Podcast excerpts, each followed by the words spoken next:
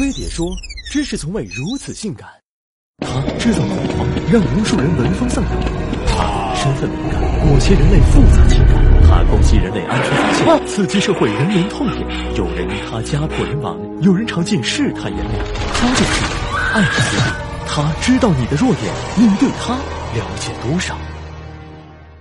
艾滋病在一九八一年首次被美国人发现，不久后迅速蔓延各大洲。我国发现首个艾滋病例是在一九八五年。截至去年底，要是不算隐藏于黑暗地带的艾滋患者，国内已检出的艾滋感染人数已达五十七点七万，差不多每一万个人里就有四个感染艾滋病毒。艾滋病毒也叫 HIV，它专攻人体免疫细胞，破坏免疫系统，潜伏期短则数月，长则数十年，直到免疫细胞被破坏到一定数量，才真正发展为艾滋病。此时，由于身体丧失免疫力，能轻易引发各种疾病。HIV 一般通过体液传播，包含母婴、血液、性接触三种常见方式。握手、拥抱之类的正常接触不会传染，汗泪、屎尿屁也不具备传播性。唾液虽然也不传播艾滋，但如果你口内有疮，最好别尝试法式深吻。此外，脱离人体的 HIV 十分脆弱，所以也别担心因蚊虫叮咬而感染艾滋。在我国，除非法血液交易和静脉注射吸毒两种方式易感染 HIV，性传播越来越成为 HIV 感染的主要途径。如今，校园更是成为艾滋重灾区。据统计，二零。一一至二零一五年间，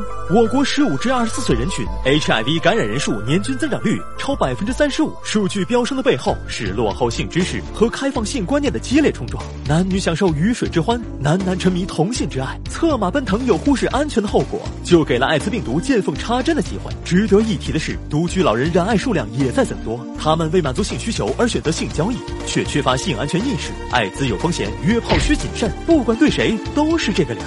直到今天。艾滋病仍无法根治，目前主要通过抗病毒药物来降低 HIV 病毒数量，以延迟发病时间。医学上称为鸡尾酒疗法。通过该疗法，患者能和正常人一样工作生活。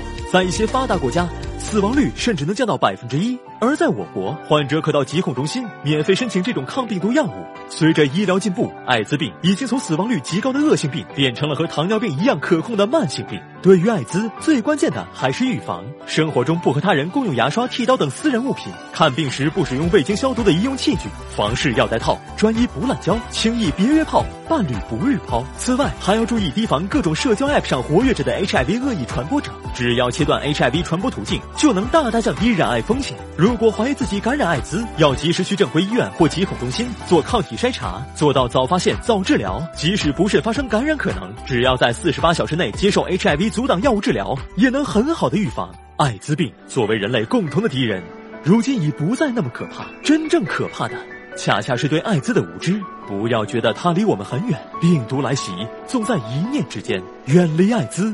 从了解开始，你们都准备好了吗？